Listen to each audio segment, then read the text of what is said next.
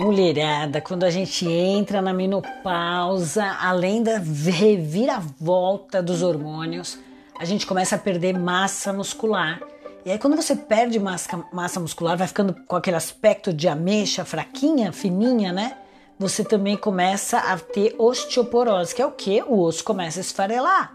Por quê? Porque não tem mais atração do músculo. Então, se você quer ter músculos fortes e ossos fortes, tem que fazer musculação, atividade com peso ou pelo menos alguma atividade física, né?